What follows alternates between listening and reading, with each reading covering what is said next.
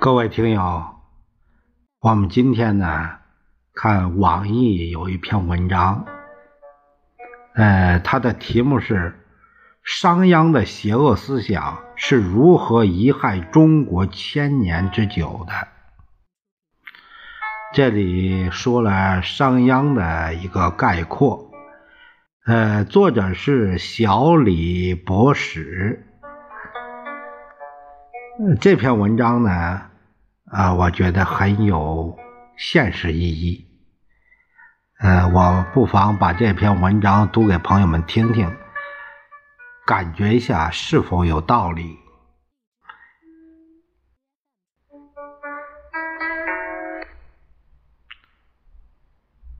这篇文章说啊，很多人认为中国的病根是儒家，这是完全错误的。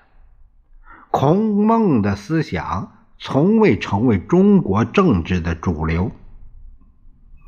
中国专制社会一直是外儒内法，披了一层儒家的皮，内核却是法家的御民之术。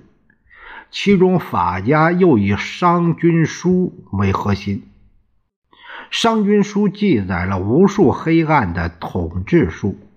他告诉君主要专做老百姓厌恶的事，要防民、弱民、贫民、辱民，只有这样才能维护君主的统治，让君主的国家战无不胜。中国两千多年间发生的悲剧，多与《商君书》的黑暗思想有关。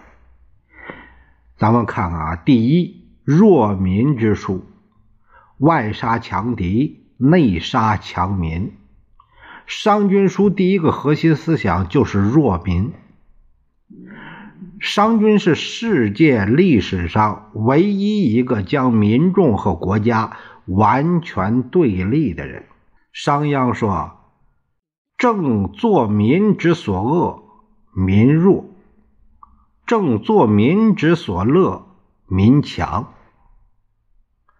民弱国强，民强国弱。政府应该专做老百姓厌恶的事，老百姓越喜欢什么，越不能做。能治天下者，必先治其民者也；能胜强敌者，必先胜其民者也。商鞅认为，国君要想制服天下，必须先战胜老百姓。战胜老百姓的方法就是弱民。商鞅说：“民弱国强，国强民弱，故有道之国，务在弱民。”在商鞅眼里边，民众强大，国家强大。存在着根本矛盾。要想国家强大，必须让民众弱小。怎么才能弱民呢？商鞅认为，弱民之法关键在于去强，把那些强民消灭，剩下的自然都是弱民。只有弱民才能供君主随意驱使。商鞅认为的弱民主要有三种：第一是有勇气的，他们多是身怀武艺的侠客，这些人总爱打抱不平，跟政府作对；一种是有知识的，这些人来自诸子百家，他们的思想太过自由，与主流不一致；还有一种是有财富的。这种人多半是富商巨贾，他们富可敌国，威胁了君主的权威。侠以武犯禁，儒以文乱法。商鞅认为，国君应该消灭三种强民，这样国家才能铁板一块。消灭强民的方法就是发动弱民。商君说：“以强去强者弱，以弱去强者强。夫以强攻强者亡，以弱攻强者亡。意思是说，如果以强者打击强者，国家会走向灭亡；如果以弱者打击强者，国家就会兴盛。商鞅认为，如果驱虎吞狼，则不过是制造了另一批强民，对于国君毫无注意。只有发动弱者杀死强民，才能巩固统治。按照商鞅的逻辑，让地主斗地主是不对的；要发动农民瓦解地主，让富人斗富人是不对的；要发动穷人消灭富人，让知识分子斗知识分子是不对的；要发动愚民攻击知识分子。这就是所谓以弱去强。二利出一空，要想发财，只能进入体制内。除了弱民，商鞅认为国家还应把控晋升的唯一渠道。国民要想升官发财，除了进入体制，别无他途。商鞅说：“力出一空者，其国无敌；力出二空者，国半立；力出十空者，其国不守。开公利而色私门，以治民利。”商鞅认为，爵位和财富出于国家一处，国家就能所向无敌；出于两处。国家得到一半的利益，出于十处，国家必将灭亡。国家应该垄断所有晋升的渠道。国民要想获得爵位、升官发财，只能进入体制而为国家服务。商鞅认为，国家需要两种人：一种是农民，一种是军人。除此之外，其他的行业都应该被禁止。凡是非农非兵，都是舍本逐末的奸民，应该通通消灭。那些不依靠君主获利的人，是国家最大的威胁。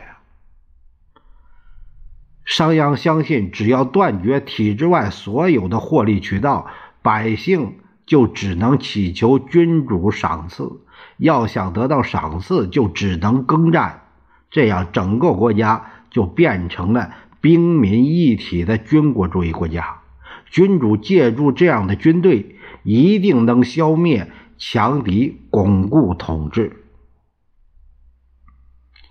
第三是贫民辱民，老百姓越穷越好。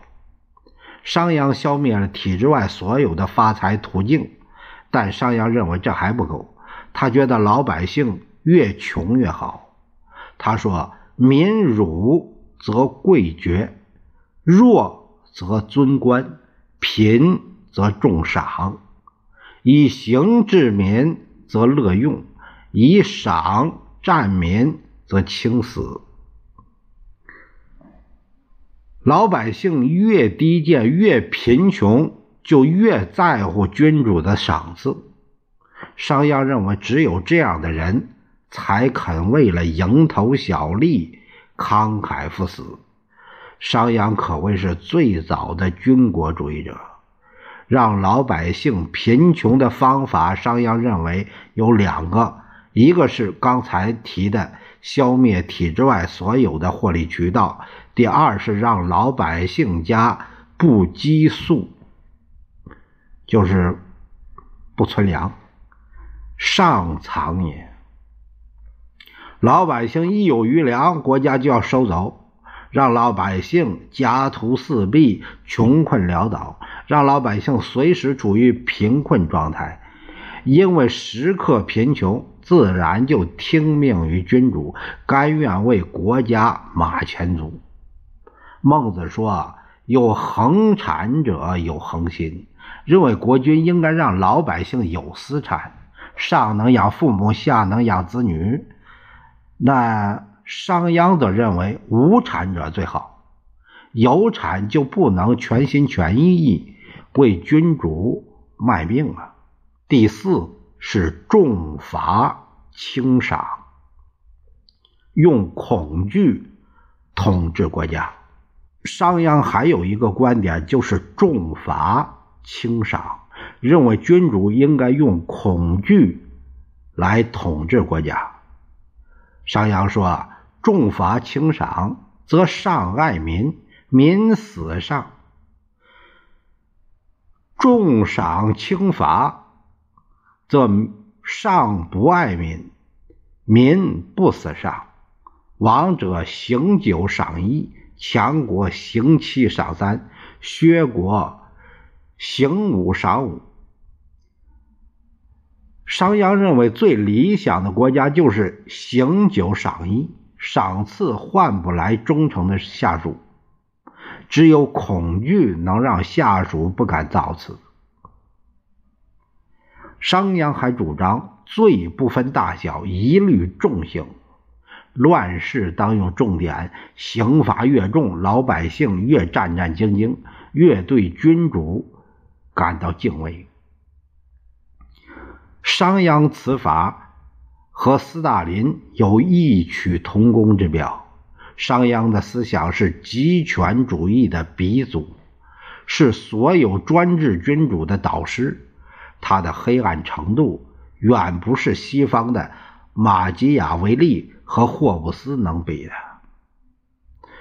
俗话说“半部《论语》治天下”，这是一句相当误导人的话。